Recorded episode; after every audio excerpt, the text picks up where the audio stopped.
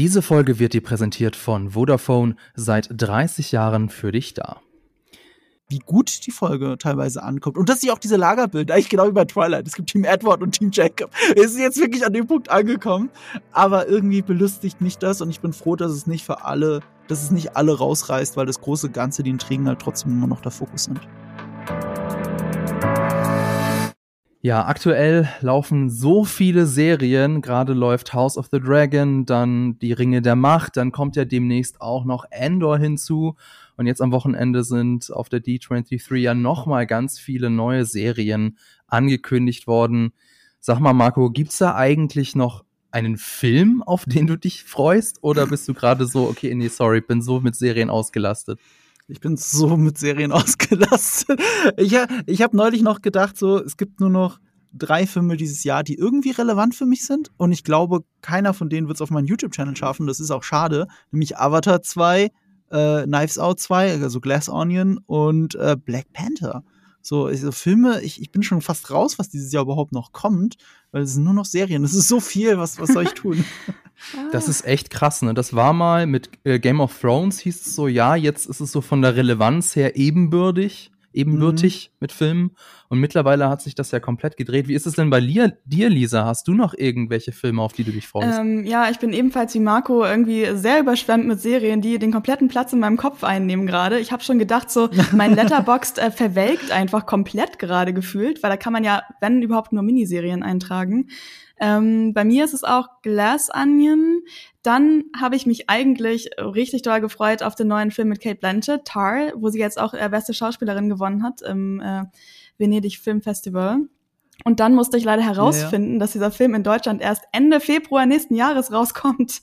Und dann war ich so dezent äh, enttäuscht, möchte ich hier an dieser Stelle mal sagen. Aber ich glaube, es kommen wahrscheinlich auch noch Sachen, ähm, in, ins Kino dieses Jahr, die ich jetzt gerade nicht auf dem Schirm habe, wo ich mich dann auch drauf freuen werde, sobald ich wieder Gehirnkapazität für Filme habe. Ja. Da, wenn du das gerade sagst, ich freue mich natürlich irre auf den neuen Martin McDonough-Film. Also der ja auch äh, das beste Drehbuch gewonnen hat in Venedig ah, und bester Hauptdarsteller ja, war, glaube ich, Colin Farrell. Banshee. Der hat dann ganz kurz noch Brent Fraser mhm. abge, genau, Benji of irgendwas. irgendwas. ähm, ähm, ich habe mich neulich sogar mit einer Iren drüber unterhalten, die freut Witzig. sich auch drüber. Also das ist halt so ein super irischer ländlicher Film. Ich habe mega Bock drauf und ich habe ein bisschen gelogen. Ich kompensiere dieses ganze Seriengehabe und das halt nicht mehr so Blockbuster am Kino für mich relevant sind, kompensiere ich damit, dass ich jetzt gerade auf dem Fantasy Filmfest fast jeden Tag bin und ich glaube am Ende des Filmfests so um die zwölf Filme geguckt habe in kürzester Zeit. Und einer davon war der Eröffnungsfilm von Venedig hier. Äh, nee, der war gar nicht Eröffnungsfilm, sorry, aber der Eröffnungsfilm von Fantasy Filmfest. Don't Worry, oh. Darling äh, von Olivia Wilde über Spuckattacken und äh, gebrochene Ehen, gebrochene Herzen, kein Augenkontakt und ganz viel Streit. Also diese PR-Kampagne. Und der Film selber ist super. ey, ey, der Saal war bis auf den letzten Platz voll. Also ich glaube wirklich nur zwei, also ein Tag ein Tag, zwei Tage davor ging es los mit dem Social Media Beef mhm. mit allen Figuren. Also, die haben ja nicht miteinander Social Media Beef gehabt, aber man hat diesen Beef auf Social Media ja, ausgetragen total. über andere Leute. Und äh, ein, zwei Tage davor ging es damit los und deswegen war bis auf den letzten Platz alles voll und der Film ist mega ist so, Ist er so scheiße? Also hast du sicher, dass du jetzt nicht nur diesen nicht ganzen gelohnt. Hintergrund so im Kopf hast, der das so ein bisschen mit beeinflusst? Also ist der Film wirklich so schlecht? Nee, im Gegenteil. Ich hätte mich so gefreut, wenn's, wenn's, wenn dieses ganze Drama mm. den Film hm. wert gewesen wäre. Es ist eine schlechte Black Mirror-Episode. Es ist eine schlechte Black Mirror-Episode, sehr gut gefilmt, mhm. auch gut gespielt. Krass langweilig, retardierend, also zwei Stunden lang willst du selber aus dem Fenster oh springen. Oh Gott. Ganz schlimme Videospiellogik aus den 90er Jahren. Äh, äh, es ist ein sehr männerhassendes Statement, dieser Film geworden. Mhm. Ähm, es ist ganz, es ist wirklich kaum zu ertragen, wie undifferenziert dieser Film ist im Verhältnis zu einer normalen Black Mirror-Episode. Es gibt mindestens drei Black Mirror-Episoden, die dasselbe Thema in besser und schlauer aufarbeiten und die möchte ich empfehlen. Und ich sag nicht welche, weil es ein Spoiler okay, wäre. Na gut. Das ist schon irgendwie ja, bezeichnend, dass das Drama hinter der Kamera irgendwie letztlich interessanter ist als das Drama, was dann vor der Kamera passiert ist. Vielleicht sollen die sich einfach mal zusammensetzen für ein Wochenende und einen Serienmarathon gucken und danach ist wieder gut würde ich sagen. Egal. In diesem Sinne, herzlich willkommen zu Die Quadrataugen, dem Podcast über Filme und Serien, powered by Vodafone. Herzlich willkommen an euch auf YouTube und herzlich willkommen an euch, die ihr diesen Podcast hört. Wir äh, reden heute wieder über House of the Dragon und zwar diesmal über die vierte Folge.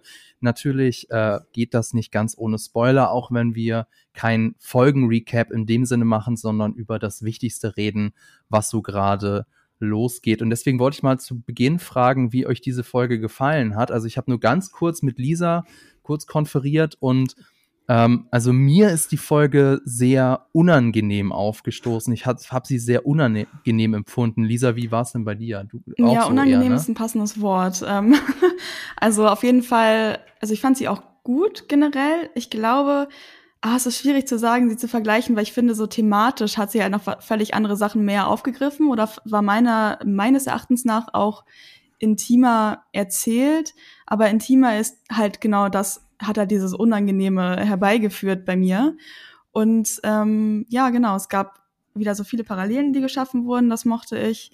Und sonst, es kann halt auch nicht, also ich glaube, wenn jetzt jede Folge mit diesem Tempo wie zum Beispiel nach Schlacht bei den Stepstones so vorangehen würde, dann könnte man ja irgendwann gar nicht mehr atmen. Deswegen finde ich es ganz gut, dass in dieser Folge jetzt so beschlossen wurde, mal eine andere Richtung in der Welt zu erforschen. Obwohl schon wieder ein Zeitsprung war, ne? Das ist, äh, Stimmt, fand ich ja. auch interessant, dass das schon wieder einer war. Aber es, es fühlt sich irgendwie nicht so gehetzt an, zumindest. Ich finde, das, das, lösen so sie generell Eindruck. gut mit den Zeitsprüngen bisher. Aber ja. das äh, können wir ja später auch noch weiter besprechen. Marco, wie ist es denn bei dir? Hast du auch, hast du diese äh, Folge irgendwie genossen oder fand fandest du es genauso unangenehm wie wir? Ich, also unangenehm überhaupt nicht. Ich fand es halt auf einer Trash-Ebene sehr, sehr lustig. Also ich saß so da und ich hatte vier Assoziationen im Kopf, die ich auch direkt getwittert habe. Ich hätte sie am liebsten direkt getwittert. Ich habe sie getwittert und abgespeichert, weil ich wollte niemanden spoilern. Ich durfte die Folge ja schon ein paar Tage mhm. vorher sehen und will den, ich darf auch gar nichts dazu sagen dann, also glaube ich zumindest. und inhaltlich auf jeden Fall. Und ähm, äh, diese vier Bilder, die ich ausgesucht habe, das eine war aus Disenchantment, äh, als die Prinzessin mal wieder ausgebüxt ist und sich äh, mit dem normalen Volk rumgetrieben hat, um zu trinken und zu feiern äh, ein Bild aus ähm, The Sorcerer and the, also hier, ihr wisst schon, äh, dieser alte ähm, Disney-Film, der Zeichentrickfilm mit Arthur, der das Schwert aus dem Stein mhm. zieht. Also mhm. habe ich nur ein Kind gepostet mit dem Schwert in der Hand. Und die anderen zwei Bilder äh, waren aus Twilight, oh nämlich einmal, Be einmal Bella mit Edward und einmal Bella mit Jacob. Und das war mein Spoiler ohne Spoiler für diese Folge. Und ich weiß äh, sofort, ja, ich was du meinst. Ja. ich weiß, was ich meine. Das hier ist die Soap-Opera-Folge dieser gesamten Serie. Das ist also wirklich, ich habe, wenn Game of Thrones sogar noch dazu nimmst, habe ich keine so soapige Folge in Erinnerung in diesem gesamten Serienuniversum. Ähm, es war auch die Twilight-Folge, weil man hat ja dann die Wahl zwischen dem perfekten Schwiegersohn und dem, äh, dem Rowdy, für den, den man eigentlich möchte oder auch nicht möchte und so. Also ist da alles mit drin. Ähm, ich fand es äh, auf Charakterebene trotzdem interessant, weil äh, es hat mir also teilweise wehgetan, manche Szenen zu sehen. Also, wenn ihr das mit unangenehm ja, meint. Das ich. ähm, äh, ähm, das schon, aber damit haben sie auch was erreicht. Und ich habe mir drin gedacht, oh, das hat also Matt Smith gemeint, als er sich in Interviews über die ganzen Sex beschwert hat. Mhm. Er hat nicht mal das gemeint, was wir schon gesehen haben, was schon übertrieben viel war. Er meinte das hier. Er meinte diese Folge. Und äh, ja, ich habe ein bisschen Wehmut vielleicht noch, weil ich äh, glaube, dass Millie Alcock mhm. heißt sie, glaube ich, die die junge Rhaenyra spielt, die es hier zum vorletzten Mal macht. Die wird nächste Folge ein letztes Mal in der jungen Version zu sehen sein und dann wird sie durch Emma Darcy ersetzt. Und ich habe ein bisschen, äh, bisschen Wehmut ist da einfach mit dabei, weil sie und auch die Darstellerin von Alicent Hightower einfach fantastisch gut, finde ich auch. Ja. Unglaublich gut gecastet. Äh, man muss aber auch dazu sagen, weil es jetzt auch so P schon Petitionen gibt sogar dazu, glaube ich, äh, dass Leute nicht wollen, dass sie geht und dass Emma Darcy nicht kommen soll und so weiter. Man muss dazu sagen, Emma Darcy wurde zuerst gecastet. Man hat Millie Alcock anhand des Looks von Emma Darcy und ob es zum Schauspiel halt dazu passt, gecastet. Und das soll jetzt nicht Millie Alcock abwerten, sondern soll uns zeigen, dass uns die eigentliche Rhaenyra, die wir sehen sollen, so wie wir sie dann von Emma Darcy sehen, dass das die ist. Und äh, die, wenn die Serie ja noch eine zweite Staffel kriegt und so weiter, die dann eigentlich das neue Gesicht ist. Und so weit waren wir noch nicht. Und das Einzige, was wir aber hatten von Emma Darcy, und das habe ich wirklich geliebt, war ihr Voice-Over in der ersten Szene. Die, dieser Serie. In der allerersten Folge, das Voiceover war Emma Darcy und sie hat das so toll eingesprochen, dass ich wirklich gespannt bin, wie sie das macht.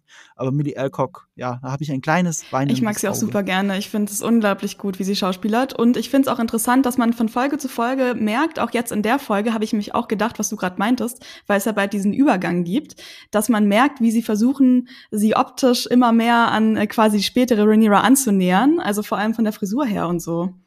Weil, ja. also ist es mir hm. persönlich aufgefallen. Am Anfang hatte sie immer noch so ein bisschen hochgetwirlte Haare und ich glaube auch vielleicht von den Klamotten so ein bisschen, dass sie so dieser, sie mehr in diesen, ich meine, sie wird ja auch älter in der Serie, aber dass sie auf jeden Fall zu diesem Look hingeschoben wird, damit dieser Bruch nicht ganz so stark ist.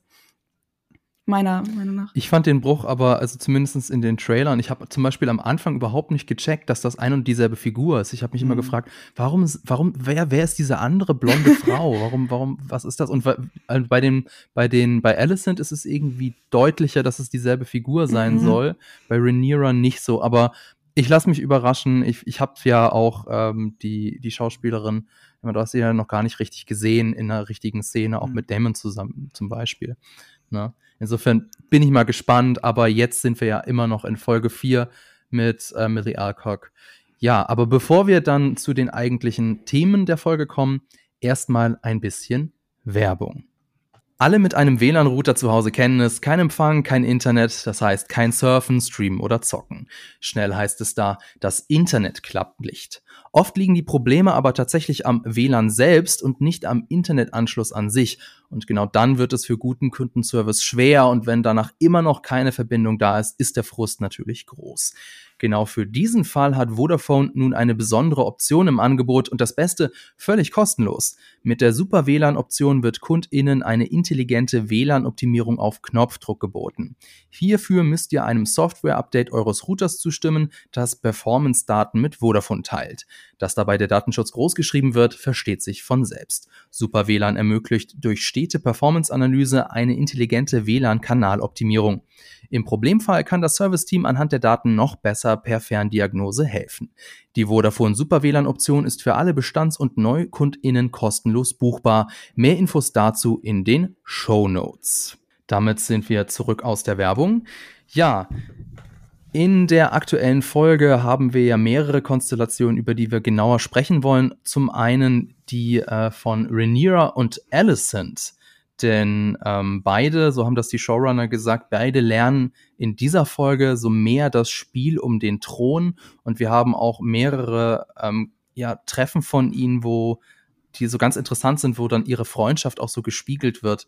Mhm. Und zum einen wird eben die Freundschaft von beiden in dieser Folge ja noch deutlicher hervorgestellt, aber es wird eben auch sehr viel über ihre, über, beide reden sehr viel über die Rechte und Pflichten als Frau, was ich sehr sehr interessant fand. Und so das Kernstück dieser Folge war zumindest für mich so diese Parallelmontage. Ich weiß nicht, ob ihr wisst, was ich ja. meine. Die Parallelmontage, mm. wo man sieht, wie Rhaenyra zusammen mit Damon in, ja, in die, in die nächtliche Stadt von King's Landing hinabsteigt und sich dann irgendwie vergnügt, während dann, ja, Alicent ihren Pflichten nachgeht, was, was auch für mich sehr unangenehm war. Mm. Wie äh, hat euch denn diese Parallelmontage gefallen, Marco? Naja, sie ist halt sehr effizient, ne? Sie ist sehr mhm. effektiv. Mhm. Ich weiß nicht, ob sie so explizit hätte sein müssen, aber es funktioniert halt.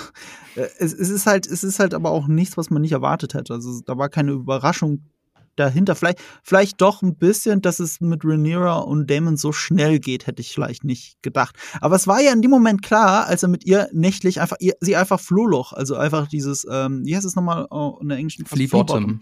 Fleabottom gezeigt hat. Und er gilt ja auch als Lord Fleabottom. Er ist ja der Lord dort quasi, weil er als, als, als als äh, Kommandant der Stadtwache darüber geherrscht hat, wenn man so möchte.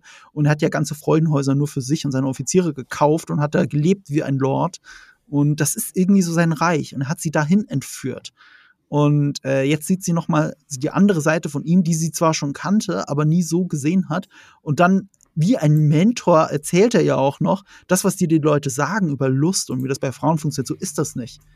Also es ist nicht äh, nur du als Ehefrau hast deine Pflicht und das war's. Auch du kannst Lust haben und äh, und äh, dich ausleben. Und es ist ja auch so, wie Rhaenyra sagt, wenn das ein Lord macht, dann, dann, und lauter Bastard, dann interessiert das niemanden. Aber wenn es eine Frau macht, dann, dann, dann äh, ist sie besudelt, sagt ja Alicent. Ja, ja. Äh, Salad. Äh, Salad, ja. Oh Gott, das hat wehgetan, dass sie das gesagt hat. Allein diese, diese Formulierung dafür. Ähm, es ist alles sehr klar, sehr erwartbar und trotzdem kriegt es mich so ein bisschen. Ich fand es auch interessant, wie dann die Welt darauf reagiert, weil ich, ich habe es ja äh, schon ein paar Tage vorher gesehen und, und da fragt man sich so, ist das jetzt zu viel Twilight? Ist das jetzt zu viel? Sie hat die Wahl zwischen zwei Männern und so weiter und entscheidet sich halt für einen von beiden, je nachdem, wie der Wind gerade weht. Ähm, ist das jetzt zu viel? Ist das zu soapy? Und ich fand es sehr interessant, dass die Folge bei IMDb direkt mit 9,7 eingestiegen oh, wow. ist. Hätte ich nicht erwartet. Ist natürlich wieder runter, weil das ist ja Quatsch. Warum sollte das eine 9,7 sein? Ist jetzt bei 9,2. Wenn ihr den Podcast hört, ist es wahrscheinlich 8, irgendwas. So ähnlich war es bei den Stepstones auch, aber die ist quasi so ungefähr auf dem Niveau von den Stepstones eingestiegen. Und ähm, ich höre vereinzelt jetzt heute auf Social Media, wie gut die Folge teilweise ankommt. Und dass sie auch diese Lagerbilder, eigentlich genau wie bei Twilight. Es gibt Team Edward und Team Jacob. Ist jetzt wirklich an dem Punkt angekommen. Aber irgendwie belustigt mich das und ich bin froh, dass es nicht für alle, dass es nicht alle rausreißt, weil das große Ganze, die Intrigen halt trotzdem immer noch der Fokus sind. Hm. Ja, Lisa und ich, wir haben uns ja davor so ein bisschen unterhalten, was auch uns aufgefallen ist. Auf der einen Seite irgendwie, also mich wundert das auch ein bisschen, dass sie bei 9,7 ist, weil ich hätte mir zum Beispiel auch gedacht, dass viele sagen, nee, da passiert mir zu wenig, weil Lisa und ich, wir haben da vorher auch gesprochen, dass irgendwie so gefühlt wenig passiert, vor allem wenn du es jetzt vergleichst, zum Beispiel mit der Folge davor, wo wir ja wirklich den gesamten Krieg um die Trittsteine, um die Stepstones mhm. gesehen haben. So eine krasse Szene, die auch irgendwie im Gedächtnis bleibt, so von den Schauwerten gibt's nicht. Aber es passiert sehr viel zwischen den Figuren. Und das finde ich doch mindestens genauso interessant, wenn nicht noch interessanter. Und ich finde es schön, dass auch dann offensichtlich draußen die Leute das auch so aufnehmen. Ähm, vielleicht müssen wir dann später noch mal drauf zu sprechen kommen, was du, Marco, mit Soapy meinst. Ich wollte tatsächlich gerade den Aspekt ansprechen, dass ich es spannend finde, dass du, Marco, diese Folge so soapy fandst oder das mit Twilight vergleichst. Ähm, erstmal ganz zu Anfang, ich muss äh, gestehen, ich habe nur einen der Twilight-Filme gesehen. Das ist erst vor zwei Jahren passiert, weil ich gezwungen wurde.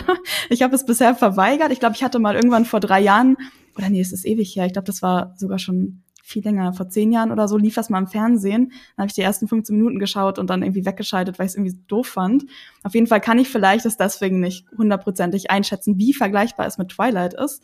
Aber ich habe die Folge so auf einer ganz anderen Ebene wahrgenommen. Also ich habe es gar nicht als so kitschig oder diesen ähm, diese Entscheidung zwischen zwei Männern äh, auf Reniras Seite jetzt wahrgenommen, sondern also viel tiefer gehend. Also es wird ja quasi gleich mit der ersten Szene uns also das Thema der Folge präsentiert, was ja ist sozusagen Ehe und ähm, ja sozusagen wie am Anfang Rhaenyra, aber auch später äh, Rhaenyra und Alicent in diesem Gefüge sozusagen agieren oder sich befinden. Und ich finde und sorry, da ganz, ganz kurz schnell reingrätschen. Also auch das könnte ja sehr soapy sein. Aber wir haben ja ganz am Anfang, ähm, wo sie da, wo die potenziellen Bewerber eben sind, Trotzdem hat es die ganze Zeit so eine unterliegende Bedrohung, weil es bricht dann ja offen Gewalt aus und ähm, zwischen dem Lord Blackwood und so einem Brackenarsch, der dann sehr überraschend äh, das Zeitliche segnet. Also auf der einen Seite, ja, es könnte sehr soapy wirken, aber es bleibt trotzdem auch irgendwie so Game of Thrones mäßig, dadurch, dass eben, ja, mal eben so es übelst eskaliert. Genau, ich habe ja schon gesagt, dass äh, am Anfang der Folge uns gleich dieses Thema präsentiert wird mit ähm, quasi, oder dass es auch schon viel um Heirat gehen wird oder halt um diese Dynamik dahinter. Und ähm, weil Marco gerade meinte, dass es so dieses, dieses Team-Ding gibt sozusagen, von bin ich jetzt Team Kristen Cole oder Team äh, Damon. Wir machen uns alle Shirts. Ähm, ich finde, das ist gar nicht, für mich ist das gar nicht so das, was dahinter steht. Und zwar ähm, liegt das daran, dass bei beiden Sexszenen, also da total viel ähm, Subtext ist für mich. Also nehmen wir zum Beispiel mal Damon. Da ist es ja so, diese Beziehung zwischen den beiden, die zieht sich ja schon durch die ganze Serie. Und ähm, es wird so ein bisschen, also ich glaube, in vielen Filmen, die ich gesehen habe, oder in vielen Mediensachen wird sowas manchmal als ein bisschen als so eine Coming-of-Age-Sache bezeichnet. Also wenn so eine jüngere Frau was mit einem älteren Typen hat und dass es danach sozusagen so einen happy Moment gibt oder irgendwie so eine Weiterentwicklung gibt. Und ich finde, dass zum Beispiel diese Sexszene zwischen den beiden ähm, hat das überhaupt nicht. Also es ist sehr dunkel, irgendwie so fast schon klaustrophobisch da und äh, gibt jetzt also für mich da kein, also sozusagen in diese Richtung, diese, diese Coming-of-Age-Trope, die es in anderen Filmen gibt. Und das liegt natürlich auch daran, oder der Hintergrund ist ja, dass Damon und äh, das wollte ich gerade Daenerys sagen, aus irgendeinem Grund, Rhaenyra, äh, ja schon diese Verbindung haben seit Ewigkeiten. Und das, äh, man muss ja auch sagen, dass Damon sie einfach groomt, also sozusagen durch ihre ganze Kindheit und Jugend hindurch sie schon so ein bisschen darauf hinführt, dass sie sozusagen ihm dann so mehr oder weniger verfällt. Äh, er bringt ihr so Geschenke mit. Es gibt immer diese Connection zwischen den beiden. Und ähm, dass dadurch jetzt sozusagen diese Sexszene entstanden ist, oder dass sie da ja so eine Vertrautheit spürt, es ist, also ich weiß nicht, ist für mich nicht so mit so einer typischen Comedy-Drama-Storyline irgendwie zu verbinden. Obwohl das natürlich jetzt auch das, sage ich mal, dass der Aspekt reinspielt, dass wir uns ja auf der auf, auf einer anderen Fantasy-Ebene. Ich weiß nicht, ob man Twilight so als Fantasy jetzt bezeichnen könnte oder sollte. Es ist natürlich Fantasy, es sind Vampire. Es ist, es ist eher automatisch Fantasy, weil es Vampire sind. Es ist vielleicht nicht so ganz so high Fantasy ja. wie ähm, Game of Thrones und House of the Dragon. Du hast nicht weit genug gesehen, um den ganzen großen Lore von Twilight Genau, diese ganze Komplexität. Du hast doch keine Ahnung, was darauf dich zukommt. Ich kann oh dir nur sagen, du musst den zweiten Film gesehen haben. Oh Gott. du denkst, der erste ist krass, guck dir mal den zweiten an, der Top Oh Gott, alles. Ich, ich will nicht, dass es noch schlechter wird, aber nee, also das. Es wird noch schlechter. Und, und du hast keine Vorstellung, wie das ausgeht. Wenn du das schon für Grooming hältst, dann guck dir mal an, was wie Twilight nee. ausgeht, oh, die letzte Nee, Szene. ich weiß, ich weiß aber, dass bei Twilight ähm, dieser eine Jacob, dieses Baby von, ähm, wie heißt sie denn noch, von Bella da irgendwie fancy. Ja. Und why? Egal, so schlimm ist es auf jeden Fall bei House of the Dragon jetzt nicht. Aber da gibt's ja sozusagen also schon sehr viel Subtext, der dahinter ist, weil zum Beispiel auch Damon sie ja nicht nur manipuliert, so, also nicht nur, ist ja schon schlimm genug, äh, so ist mhm. auf sexueller Ebene, sondern eben auch, dass er sie sozusagen als Spielfigur damit auch in Stellung bringt mhm. und ähm, ja, also das sind viele Sachen, die reinspielen und ich weiß nicht, ob ihr vielleicht wollt ihr das erstmal kommentieren, bevor ich jetzt über Kristen Cole rede. Edward, Edward ist auch schon 100 Jahre alt. Das ist ja der Punkt, so ein bisschen bei Twilight. Das ist ein auch wesentlich erfahrener Mann, der sich an ein sehr junges Mädchen ranmacht. Das stimmt. Und sie zur großen Liebe erklärt. Und in dem Moment, wo er sie rejected, äh, wendet sie sich dem nächstbesten zu. Und, äh, und deswegen habe ich so diesen Twilight-Vergleich irgendwie sofort in mir mm, drin okay. gehabt, als ich das alles gesehen habe. Ja gut, da auf der ähm, Ebene vielleicht, wobei ja. ja Edward aber nicht so viel älter, obwohl er sieht schon ein bisschen älter aus als Bella, ne? Ähm, ja, das schon, aber er ist über 100 Jahre alt. Ja. Gut, aber das ist ja was, was, also nicht, was wir hineininterpretieren, das ist ja schon, wird ja auch, glaube ich, ich habe die Twilight äh, ja, Serie nie geguckt und ich glaube, ich möchte sie auch nicht gucken. Oh mein Gott, aber wir müssen mal so eine, ähm, so eine Movie Night machen. ja, bitte. Aber ja. ich glaube, das ist ja, das ist ja weiß ich, ist das so wirklich explizit auch an seinem Charakter angelegt? Weil er wirkt ja schon auch ein bisschen mehr wie, wie, wie, ein, wie ein Teenager, oder? Er kann Shakespeare auswendig zitieren. Okay. Da steckt sehr viel älterer Mann drin, als man denkt. Also klar, sie können sich halt nicht entscheiden. Wenn du bedenkst, dass es von einer Mormonin geschrieben ist, muss in Ordnung ist, dass ein sehr viel älterer Mann ein sehr viel jüngeres Mädchen heiratet, dann weißt du, wo es herkommt.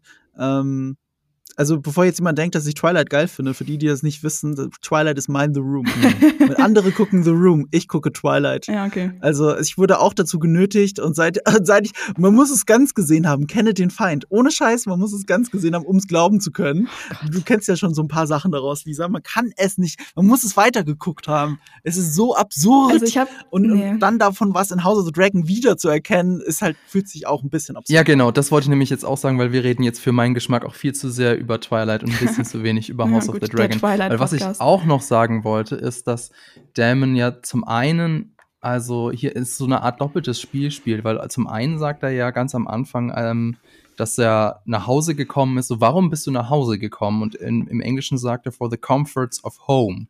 Und das ist mhm. natürlich auch ein bisschen doppeldeutig, weil ich denke, hier meint er ja auch vor allem Rhaenyra, die so die der, ja, den Komfort des, Heim, der, des Heimes, der Heimat für ihn ist. Einfach dadurch, dass sie Familie ist und er sucht dann gleichzeitig noch die äh, Entspannung in ihren Armen, was sehr super creepy ist. Und er will sich dann auch noch, zumindestens behaupten dass ähm, Condell und Sapochnik, er will sich ja auch noch an Viserys retten, dadurch, dass er in ihr den Drachen weckt, zumindestens den den sexuellen Drachen. Insofern ähm, okay. steckt da schon noch äh, ein bisschen mehr hinter, würde ich dann auch eher Lisa recht geben. Ich würde übrigens noch was anderes ansprechen, und zwar, ähm, hier wird jetzt, glaube zum ersten Mal Regie von einer Frau geführt, und zwar von Clara Kilner. Und ihr war das auch so wichtig, hier noch eine andere Sicht der Dinge auf die Sexszenen zu bieten. Und ich finde, glaube so, das ist jetzt so nach dem ersten Gucken so meine Interpretation, dass zuvor, wenn eine Sexszene gezeigt wurde, ging es so sehr um den Akt des Geschlechtsverkehrs. Es waren auch häufig die Geschlechtsteile im Bild, was weiß ich, Brüste, Hintern, ähm, Penisse. Und hier hatte ich so das Gefühl, geht es weniger um äh, den sexuellen Akt, sondern mehr, wie sich die Figuren fühlen. Also wir sehen sehr viel mehr Gesichter, wir sehen sehr viel mehr so die, wie sich Menschen angucken. Habt ihr das auch so empfunden oder ist, sagt ihr, das ist auch wie eine, eine Sexszene, das ist inszeniert wie jede andere? Nee, das habe ich auch so empfunden. Vor allem bei der Sexszene zwischen Rhaenyra und Christian Cole sieht man auf jeden Fall, dass der Fokus da auch auf Rhaenyras äh, Pleasure in dem Moment äh, liegt, wobei natürlich auch der ganze Hintergrund davon ist, dass Christian Cole ja eigentlich gar keinen Sex mit ihr haben möchte. Aber ich finde, auf jeden Fall inszenatorisch ist mir das auch aufgefallen.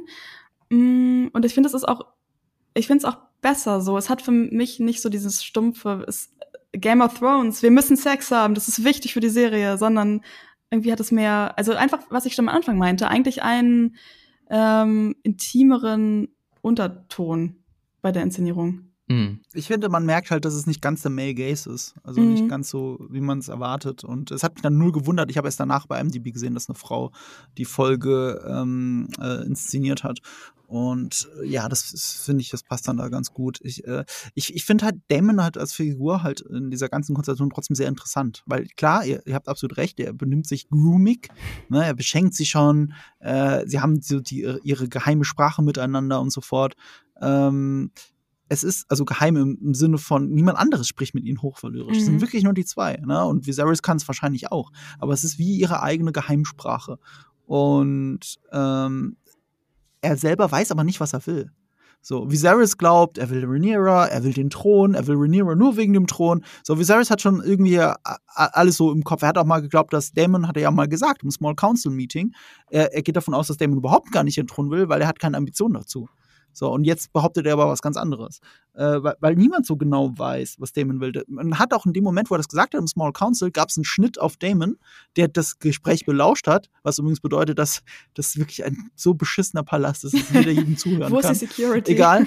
Ja, egal. Er hat das belauscht und du siehst seine Reaktion und er lächelt kurz. Er lächelt kurz aus zwei verschiedenen möglichen Gründen. Das eine ist, weil sein Bruder ihn unterschätzt, also er will den Thron oder weil er ihn tatsächlich nicht will und sein Bruder der Einzige ist, der ihn versteht. Weil Otto Hightower es ihm ja auch unterstellt, dass es ihm nur um den Thron geht. Und ich habe ehrlich gesagt den Eindruck, dass wir nach äh, vier Folgen nicht wirklich wissen, wir können nur vermuten, was Damon will. Ich glaube zum Beispiel, allein das, was wir in den Stepstones gesehen, gesehen haben, alles, was er gemacht hat, diese eine Folge, in der er quasi nicht geredet hat, nur ganz am Anfang, ähm, hat uns gezeigt, dass es eher sein Stolz ist. Und er würde sogar sein Leben riskieren, um, um, um, um nicht von seinem Bruder gedemütigt zu werden und aufrecht vor seinem Bruder stehen zu können. Und das holt er jetzt hier, diesen Lohn, holt er jetzt hier direkt am Anfang der Folge ein. Und ich glaube wirklich nicht, dass es ihm um den Thron geht. Und, äh, und dass er sich Rhaenyra hingezogen fühlt aus tiefstem Herzen und nicht aus politischem Kalkül. Das wissen wir auch schon seit der ersten Folge, weil selbst seine geliebte Misera hat ja auch zu ihm gesagt, als, als, als, als es mit dem Sex nicht funktioniert, soll sie denn eine junge Frau, eine Jungfrau wie Rhaenyra reinholen mit silbernem Haar. Weil sie genau weiß, selbst, ihre, selbst seine Geliebte weiß, wo sein Herz eigentlich ist. Und ähm, das finde ich eine sehr interessante Konstellation, die tatsächlich sich dann sehr Twilight-mäßig anfühlt, wenn ich drüber nachdenke. äh, äh, auch weil es ist auch wieder, Edward kann sich auch noch, oh nee, wir sind hier zusammen, ah nee, doch nicht. Oder alles lässt sich auf Twilight zurückführen. Alles, oh je. alles lässt sich auf Twilight Vielleicht ist das ein neues Thema für ein Video, Lisa, was meinst du? Müssen wir uns mal aufschreiben. Warum House so. of the Dragon eigentlich Twilight ist. Ja, genau. Bei Marco. Ich notiere mir das mal. Schreibt uns doch mal in die Kommentare, ob ihr so ein Essay sehen würdet. ich möchte das selber gerne sehen, gerade ehrlich gesagt. Aber ich möchte es nicht machen. Vielleicht musst du es Ja, machen. mal gucken, da musst du über Twilight gucken. ähm, aber ich finde es spannend, weil ich habe es auch ähm, mich auch gefragt, was Damon eigentlich will. Und zwar spezifisch bei der Szene, wo ähm, er in dem Bordell Sex mit Rhaenyra hat und dann irgendwann sie einfach mhm. schlägt. Und ich war so, was war ähm, da gerade der dominierende Gedanke? War es, dass so, oh, ich habe gerade Sex mit meiner Nichte, ist vielleicht moralisch irgendwie blöd. Ich habe Sex mit jemandem, der viel zu jung ist. Was tue ich hier eigentlich? War, war das das die Reaktion oder wie habt ihr das interpretiert? Ja, so habe ich das interpretiert. Also ja. ich habe das Schlagen habe ich jetzt gerade gar nicht. Vielleicht schlägt er auch eher auf die Wand oder irgendwie Ich bin mir so. ziemlich sicher, dass er sie ich schlägt. Nicht das, ich habe nicht den Eindruck, dass er sie schlägt. Es gab ein schlagendes Geräusch auf jeden Fall, ja, aber es war sehr dunkel, nicht, er, vielleicht. Ja. also wenn er ihr ins Gesicht geschlagen hätte, ich glaube, dann wäre auch ihre Reaktion anders ausgefallen. Ja. Ja. Dann hat er vielleicht irgendwie daneben geschlagen. Auf jeden Fall hat ja. er eine schlagende Bewegung vollführt, ob sie jetzt ins Gesicht war oder nicht, ist. Aber trotzdem, es gab ja trotzdem diesen abrupten Abgang von ihm, ja. Mhm. wo er dann einfach gegangen ist, um sich zu betrinken. Ähm, ja, das hat auf jeden Fall schon. Ich kann euch auf jeden Fall die Interpretation der, ähm, ja, der Showrunner verraten, mhm. wenn ihr das hören wollt. Und zwar geht es ja. den, also genau, warum macht er das? Hat er vielleicht doch ein schlechtes Gewissen? Die Showrunner sagen nein. Es geht darum, dass ähm, er bisher in den Sexszenen so der Dominante war und es ihm offensichtlich auch irgendwie daraus, darum geht, so Macht auszuüben und den anderen oder die andere, äh, die Partnerin so ein bisschen zu unterdrücken. Und hier ist es so, dass aber seine Partnerin, also Rhaenyra, genauso sehr Bock auf Sex hat wie er. Und das verstört ihn und deswegen bricht er ab. Das ist zumindest die Interpretation von Condell und Sapochnik. Würdet ihr euch dem anschließen oder macht da äh, Matt Smith doch da was eigenes? Ich würde, ähm, also ich finde das ähm, sehr stimmig irgendwie, vor allem wenn man äh, diese ganzen, also für mich gab es sozusagen so einen Bogen irgendwie jetzt mit Rhaenyra und äh, Damon auch. Also sozusagen, als die da ins Dorf gegangen sind, war ja auch so ein bisschen so Damons Argumentation so, ja, ähm, wir gehen jetzt hier rein, ähm, damit du siehst, äh, wie man quasi Sex haben kann oder dass man sozusagen in deiner Position auch einfach frei sein kann und man geht ins Bordell, um ja diese Freiheit zu haben oder ich weiß nicht genau, wie er es formuliert hat. Mm, dann ist sozusagen ja der Moment, wo sie dann auch Sex haben, was dann für Rhaenyra vielleicht in dem Moment so dieser Beginn dieser Freiheit auch bedeutet, wobei ich glaube, eigentlich ist sie ja nicht wirklich frei, weil sie wurde ja schon von Damon dahin gesteuert. Mhm. Und dann kommt ja dieses, dieser Sex mit Kristen Cole, wo man ja auch sieht, also er will den Sex mit ihr nicht haben, sie denkt in dem Moment nur an sich und darüber, was sie sozusagen gerade von Damon gelernt hat. Das sieht man ja auch visuell darin, dass ähm, es gibt ja diese Szene zwischen den beiden, also Damon und Rhaenyra, wo ähm, sozusagen, ich glaube, Rhaenyra will ihn immer küssen und er weicht immer so zurück. Das ist so ein bisschen so ein so ein spielerisches mhm. Hin und Her war. Und genau das passiert nämlich, ist mir aufgefallen dann mit dieser Helmgeschichte bei Kristen Cole und Rhaenyra, wo er ihren Helm haben, er seinen Helm zurückhaben will und sie ihm den nicht geben will und immer so hin und her zieht. Mhm. Und da quasi beginnt dann auch so diese, ja, eigentlich dominantere Rolle, die du jetzt gerade angesprochen hast, oder dass sie da die dominantere Position hat. Das sieht auch, sieht man auch in der Inszenierung von der Sexszene und halt einfach darin, dass ja Kristen, Kristen Cole den Sex nicht möchte und sie da aber in dem Moment kein, keine Rücksicht drauf nimmt. Es ist zu Anfang, ich, wir müssen ein bisschen über das Wording reden. Ich bin mir nicht sicher, weil, also klar, sie verführt Kristen Cole, aber ich glaube schon, dass er es möchte. Also äh, er, er, er, er kann sich halt, also es ist halt, weißt du, es wird, er würde sterben, wenn das rauskommt.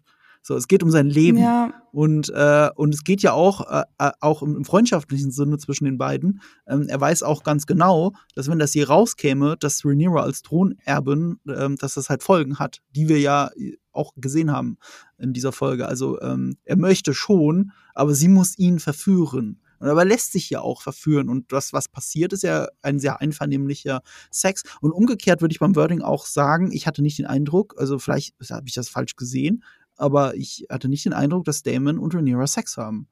Also sie wollte, mhm. er wollte, er merkt dann, dass er es nicht machen kann, weil er nicht mehr, warum auch, warum er nicht mehr will, ist ein anderes Thema. Aber sie haben keinen Sex vollführt. Ja, so nee, ich also ich habe es auch, stimmt, bei, das habe ich jetzt falsch gesagt, bei ähm, Damon mhm. und Rhaenyra bin ich mir auch nicht so sicher. Also es gab Sex, so sexuelle Handlungen quasi. Ähm, aber ich finde schon, also ich, also du hast vollkommen recht, wenn das rauskommt, also dass da dieser Druck dahinter ist. Aber ich finde irgendwie so vom Gesicht her von Christian Cole, ich weiß nicht, er sah nicht so aus, als wenn er da so gerade, also für mich persönlich vielleicht interpretiere ich es auch irgendwie jetzt falsch oder anders als ihr. Für mich sah das irgendwie nicht so aus, als wenn er da so. Ich glaube, er liebt ist. sie schon lange. Ich dachte, ja, eher, aber ich, ja? es ist aber auch hier ja wieder so ein, so ein Machtgefälle da, ne? Ja, genau. Weil sie ist ja, halt ja. einfach die, die Prinzessin und dann genau. die, die später mal auf dem Thron sitzen soll. Und er ist ihr untertänig. Das heißt, er darf ja. Äh, ihren Wünschen eigentlich nicht widersprechen. Mhm, genau. Und das könnte das eine sein, aber zum an das andere ist, ich glaube schon auch, dass das will.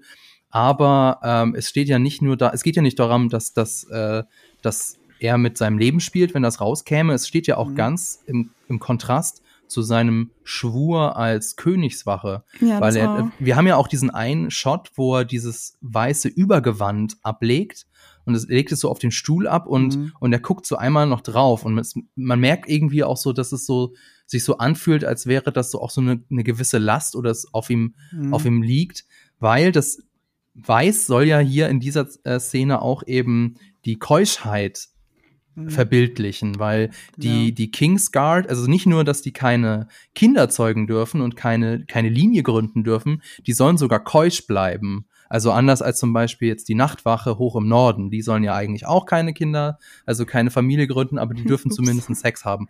Bei der Königswache ist es anders.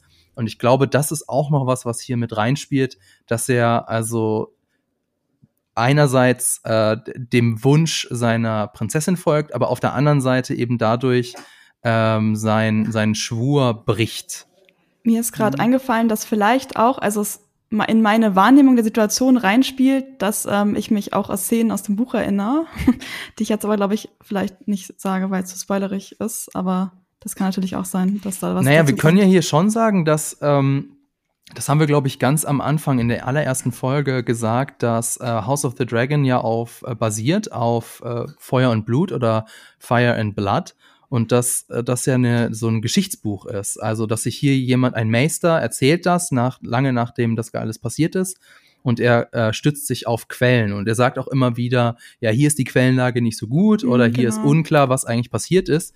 Und gerade bei dieser Sache, ich hab's, ich wollte es eigentlich vor der Podcast-Folge nochmal nachlesen, ähm, aber da ist es ja auch so, dass er sagt, äh, hier basiert das Ganze auf zwei Quellen. Zum einen den, den Jester, also den, nennt man das, den, den Hofnarr, der in der mhm. Serie nicht vorkommt, aber im Buch schon. Und das andere sind die Aufzeichnungen vom Meister. Und beide sind und äh, beide geben das unterschiedlich wieder, von wem jetzt eigentlich die Avancen ausgehen und wer hier eigentlich gesagt hat, nein, ich will nicht und wer nicht, fand ich ganz interessant. Okay, es kann ne? sein, dass ich dann find, nur noch die eine Seite drin habe, weil ich habe auf jeden, ich weiß mhm. auf jeden Fall, dass ähm, ohne jetzt zu so viel zu sagen, also dass in meiner Erinnerung oder ich vor allem dieses diese äh, Beschreibung in Erinnerung habe, dass ähm, er sie halt ablehnt und dann auch sich von ihr distanziert so. Aber vielleicht kommt das noch. Auf jeden Fall ist er ihr ne? nicht komplett untertänig. Also ich finde das schon, ähm, das ist schon eine freie Entscheidung von Kristen Cole, weil er ist nicht ihr unterstellt, er ist dem König unterstellt. Hm, ja, also sie hat, okay. also sie, sie, sie kann ihm sagen, was er tun soll, aber wenn es gegen die Befehle des Königs ist, kann er jederzeit sagen, nö. Ja, stimmt, er ist ja der King's Guard, nicht die eine, Princess Guard. Ne? Ja, ja genau. Klar. Er ist schon, es ist schon eine freie Entscheidung, das finde ich schon wichtig. Ähm, äh, es ist auch richtig, dass Rhaenyra ihn verführt, aber seit der Folge davor die haben halt so ein gewisses Bonding, das, das, die, das die meisten Menschen in, in diesem Court ja gar nicht haben kann. Das also ähm, äh, es ist aber auch, auch das wieder. Das hat sie mit Damon auch. Sie hat einen gewissen Bond. Ob das jetzt Grooming ist oder gegenseitig, ich schon eher Grooming, weil der, der deutlich ältere muss es besser wissen als, als das Kind. ähm, aber, aber sie ist jetzt kein Kind mehr. Also sie ist jetzt kein Kind mehr. Sie ist jetzt 21, glaube ich, zu, zu, dem, ja, 20, zu dem Zeitpunkt 21, noch in der ja. Serie. Irgendwie sowas. Äh, wenn nicht sogar, nee, doch ungefähr. Und ähm, die wissen, das sind alles Erwachsene, die wissen, was sie tun. Und, und oder umgekehrt, Damon weiß eben nicht, was er tut. Und das finde ich schon, schon fast das Interessanteste an der Geschichte. Und natürlich, wie dann mit Rhaenyra umgegangen mhm. wird. Also diese letzte Szene mit dem Tee, da, da bleibt ja halt kurz ähm, was im Hals stecken. Ja. Das ist bei Damon ja auch immer so, so eine Sache. Ich finde ihn eben auch so ganz spannend als Charakter, weil du hast so vorhin gesagt, so was will der eigentlich? So was ist sein Endgame? Und ich frage mich so manchmal, hat er überhaupt ein Endgame? Weil er hat ja auch so in seinem Charakter was sehr selbstzerstörerisches, ne? Mhm. Allein, was wir ja in der letzten Folge gesehen haben, dass er da alleine gegen den Crabfeeder ins Felde zieht, was ja kein normaler Mensch machen würde. Und auch hier, dass er sich halt dieses Selbstzerstörerische, dass er ähm, sich da totsäuft. Also er ist ja ganz offensichtlich. So krass verkatert am nächsten Tag. Ja, also er ist ja ganz offensichtlich, nachdem das mit Rhaenyra nicht geklappt hat, ist er ja, also so habe ich das interpretiert, nochmal um die Häuser gezogen und hat sich weiter totgesoffen mhm. und wacht dann in den, in, ja, in der Obhut des weißen Wurms von White Worm auf. Mhm. Äh, und das ist also Messiah, seine Geliebte, äh, Schrägstrich ehemalige Geliebte. Und die ist jetzt, so habe ich das interpretiert, ich glaube, es wird sogar explizit gesagt, sie ist die neue Meisterin der Spione, ne? Mhm. Masters of Spies, fand ich ganz interessant. Ja, ich glaube, Dings sagt ja auch, hier Mr. Hightower sagt, glaube ich, auch mhm. so, der White Worm hat mir gesagt, dass das ja, genau. passiert ist. Also wir haben hier eine hm. neue, eine neue, einen neuen Viserys. Nee, gar nicht mal. Wie heißt der? Varys, einen neuen Varys. Fand ich ganz cool. Das war ja, ist ja eine meiner Lieblingsfiguren aus Game of Thrones gewesen. Insofern bin ich ganz froh, dass das da äh, so eine ähnliche Figur gibt. Aber ich finde. Aber ja, wie glaubt ihr, dass diese Konstellation zustande kam? Weil äh, Sir Otto Hightower hat sie selber noch vor ihren Augen als Hure bezeichnet. Mhm. Ist das so, also weiß er, wer der weiße Wurm ist? Tja. Wahrscheinlich nicht. Wahrscheinlich ne? nicht, ne? Sonst würde sie ja auch sich nicht so nennen, sonst, sondern würde sie sagen, ich bin Messiah, ne? Ja. Ich meine, Otto Hightower ist ja so ein bisschen der Littlefinger der Geschichte, der der Manipulative, aber er ist sehr offensichtlich manipulativ. Der Einzige, der das nicht sieht, ist Viserys. Also er ist jetzt nicht so super geschickt. Tatsächlich, ja. Oder sieht das vielleicht doch, weil dann würde ich sagen, gehen wir mal zu dem, unserem letzten Punkt, nämlich der Figur des Viserys über. Denn ähm, jetzt passiert etwas, das ich schon, also diejenigen, die das Buch gelesen haben, die haben das natürlich schon kommen sehen, aber ich fand es trotzdem krass, wie sehr Viserys in dieser Folge sich anders verhält als in der Folge davor. Also wenn ihr euch noch erinnert, Folge 3, das, das Ganze mit der Jagd, da war er ja mhm. mehr oder weniger mhm. dauerbesoffen und hat halt eine schlechte Entscheidung nach der anderen getroffen oder die ganze Zeit so eine Schwäche ausgestrahlt. Und hier in dieser Folge ist er für mich so zum ersten Mal ein König tatsächlich. Und er sagt sich von Otto Hightower los. Also mhm. Otto hat zu hoch gepokert, hat ja tatsächlich auch so gezögert, soll ich ähm, meinem Freund und meinem König das mit Rhaenyra sagen oder nicht? Und er hat sich dann eben mhm. dafür entschieden. Und es ist anders gekommen, als er gedacht hat. Es war vielleicht, also weiß ich nicht, war das, hat er hier zu hoch gepokert oder ähm, ja, was meint ihr? Also klar, dazu hochgepokert. Äh, wie gesagt, äh, es war jedem klar, nur Viserys nicht oder Viserys wollte es nicht wahrhaben. Ähm, und damit ist es so eindeutig. Ich finde es irgendwie so ironisch, dass ähm, Otto Hightower genau in, für diesen Moment quasi gefeuert worden ist, weil er ja wirklich auch wirklich klar die Wahrheit mal gesagt hat und nicht irgendwie ja. so Ironie, ne? ja. Ausnahmsweise mal. Also wirklich, also es ist so, sonst labert er einfach irgendwas und Viserys ist so, ja klar, meine, meine beste Hand. Und hier so, okay, sag ich einmal die Wahrheit. Ähm, ja, zu hoch gepokert irgendwie. Aber das sagt ja Viserys auch noch mal, dass er quasi erst nach Jahren eigentlich gemerkt hatte, was es vielleicht doch gar nicht so ein Zufall war, dass Alicent die ganze Zeit bei ihm im Zimmer war, als äh, seine Frau gestorben ist. Ähm, nee, der König, Jaehaerys. Nee, ich meine jetzt als Viserys, ähm, nein, Moment. Ich meine, als Alicent immer bei Viserys war, so. nachdem, also als er quasi mhm. getrauert hat. Also bei Jaehaerys war sie ja auch. Und, ja, ja, stimmt. Ja, genau. Nee, stimmt, du hast recht, ich äh, bringe was durcheinander. Er hat gesagt, das ist so ein Zufall, dass äh, äh, Jaharis dich zur Hand äh, erwählt mhm. und dann fünf Tage später ist er tot. Mhm. Nee, andersrum, das dass, dass Jaharis den, genau, jetzt weiß ich wieder, wie das war. Sorry, ich muss einmal in meine Notizen gucken. Das war Balon, war das, ne? Baylor. Ja. Baylor ist doch, der, Baylor wird doch zur Hand ernannt von. Baylor ist der Gott, glaube ich. Nee, Baylor ist der Sohn von. Nee, Balon, Balon meint Genau, ihr. Balon meinen wir. Baylor ist die Statue, bei der Ned Stark den Kopf abgeschlagen kriegt.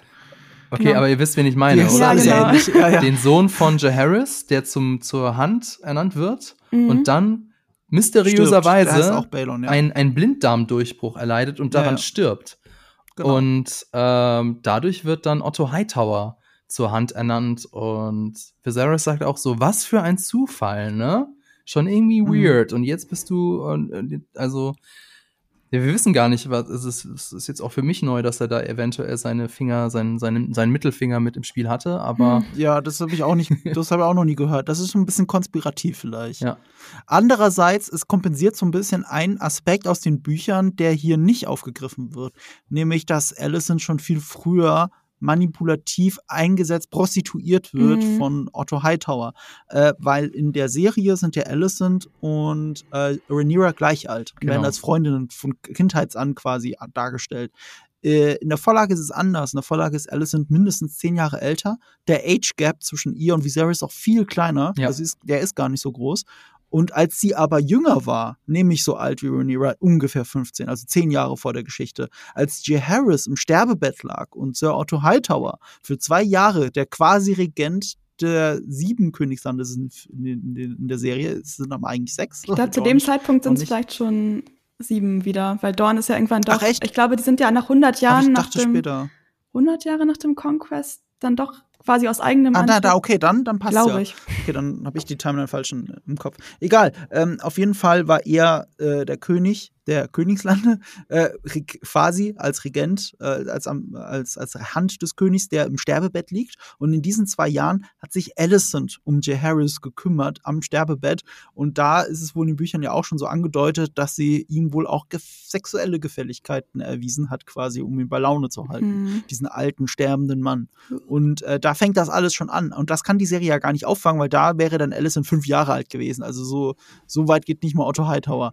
Und ähm, was, äh, was sie aber jetzt dadurch auffangen, dass, sie, dass er andeutet, dass der Blinddarmdurchbruch von Balon auch irgendetwas mit ihm zu tun gehabt hätte, zeigt aber auch, es ist immer dieses Hören, es gibt einfach Wahrheit, also gefühlte Wahrheiten in dieser Welt, die nie jemand komplett beweisen kann. Also ich habe äh, in der letzten Folge auch viel über Sir Yule of the Whale nochmal geredet, weil das derselbe Darsteller, der die Lannister-Zwillinge dargestellt hat. Das war der Typ, der John Aaron umgebracht hat für seine Frau. So, das wissen wir. Was wir nicht wissen ist, ist er gestorben, weil die Lannisters die Spuren verwischen wollten, weil ihr Mountain ihm den, die Lanze ins Gesicht gedrückt hat? Ist er gestorben, weil äh, äh, Littlefinger das arrangiert hat, dass der Mountain ihm die Lanze in den Kopf jagt, damit das vorbei ist, weil Littlefinger ja mit äh, diesem Mord äh, konspirativ zu tun hatte, oder es ist einfach nur Zufall. Und George R. R. Martin deckt das auch nicht auf. Er sagt, es könnte alle drei sein. Es könnte Zufall sein, es könnte das sein, es könnte das sein. Wir lassen es so stehen, weil wir werden diese Wahrheit nie erfahren, weil uns fehlt die Perspektive dafür. Ich finde das irgendwie ganz cool, das dass ist etwas, das so womit hier gespielt wird. Weil es mhm. gibt ja auch andere BuchautorInnen, äh, die sich dann random Geschichten 20 Jahre später ausdenken für gewisse Vorkommnisse. ähm, deswegen, ja, finde ich auch ganz cool jetzt in den letzten Folgen ist es alles brodelt und permanent haben wir so irgendwie so ein, ein, ein Szenario vor Augen, wo alles so wie Valyria in die Luft fliegen könnte. Aber jetzt wirkt es zumindest, als sei, seien einige Sachen gesettelt. Also Viserys ist irgendwie wieder fest im Sattel, beziehungsweise fest auf dem eisernen Thron. Und er hat jetzt auch die, die Thronfolge geregelt. Es ist so ein bisschen die Frage, ob sich Rhaenyra dran hält. Sie soll ja mit dem Sohn von Lord Corlys verheiratet werden. Und äh, wenn das klappt, dann wäre ja zumindest auch das dann ähm, sicher und auch die Herrschaft von Rhaenyra würde dadurch ja gestärkt werden, wenn sie mit dem mächtigen Haus von Val Valerian zusammenkommt. Ähm, jetzt ist so, ja, wie, wie seht ihr das? Also sagt ihr ja, gut, jetzt geht alles gut aus oder habt ihr da schon. natürlich. natürlich, also jetzt unabhängig davon, dass ihr wisst, wie es ausgeht, aber oder habt ihr da jetzt schon die nächsten äh, Probleme, Probleme äh, im Kopf, die am Horizont aufziehen können? Das zeigt uns ja diese Folge. Weil das ist die erste und einzige Folge, in der für einen kurzen Moment die Welt in Ordnung war. Also wirklich in Ordnung. Äh, also äh, äh, hier, Dingsbums, Damon kommt zurück, verträgt sich mit seinem Bruder. Er redet mit Rhaenyra, alles ist schön und gut und alles fällt in Fleabottom erst auseinander.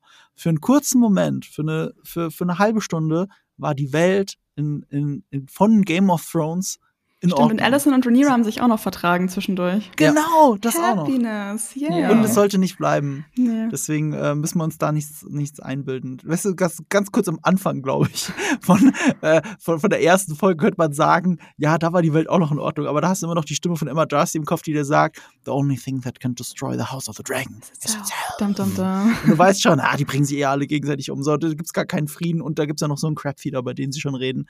Äh, und der andere will aber nichts davon hören. Aber nein, hier war die Welt wirklich für einen kurzen Moment in Ordnung und deswegen sage ich auch so ein bisschen soapy. Du hast immer, du bist kurz in, kurz in, kurz in ähm, Sicherheit gewogen und dann eskaliert total, weil wer hat mit wem geschlafen? Deswegen ist es soapy. Ja, okay. Darum geht es ja am Ende des Tages. Wer hat mit wem geschlafen? Was denken die anderen Leute darüber, ob das eine gute Idee ist oder nicht? So, also. Ja, okay, das ist natürlich auf jeden Fall äh, in dem Sinne soapy, das stimmt. Ich bin gespannt, was ähm, Rhaenyra als nächstes macht, wie immer eigentlich, aber vor allem jetzt, weil ähm, sie sich ja sozusagen zum ersten Mal, also so ihre also das sozusagen, was, wo immer gegen Frauen gearbeitet wird in der Serie, dass sozusagen sie wegen Macht oder so an zum Beispiel Leute verheiratet werden, dass sie das am Ende ja eigentlich für sich selbst nutzt, dass sie ihrem Vater sagt, so, ähm, ich heirate hier Mr. Lena Valerian, wenn du ähm, Otto Hightower feuerst ja eigentlich oder dich irgendwie um den kümmerst. Und das fand ich irgendwie ganz spannend, dass sie da so die, das so als Initiative quasi macht. Und deswegen hm. frage ich mich, ob das in der nächsten Folge so weitergeht. Spannend, spannend. Also spannend, wir spannend. freuen uns alle. Schreibt uns doch auch gerne in die Kommentare, ob ihr äh, das so seht wie Marco, dass äh, House of the Dragon immer Soapia wird. Und eigentlich Twilight ist. und eigentlich Twilight ist. Bin ich gespannt auf euren Input. Ähm, genau. Aber ansonsten würde ich sagen, das war's für dieses Mal. Wenn es euch gefallen hat, dann lasst uns doch einen Kommentar da, schreibt uns eine Rezension bei Apple Podcast oder folgt uns bei Spotify. Vielen Dank fürs Zuhören, danke an das Team im Hintergrund und natürlich an Vodafone. Bis zum nächsten Mal. Diese Folge wurde dir präsentiert von Vodafone, seit 30 Jahren für dich da.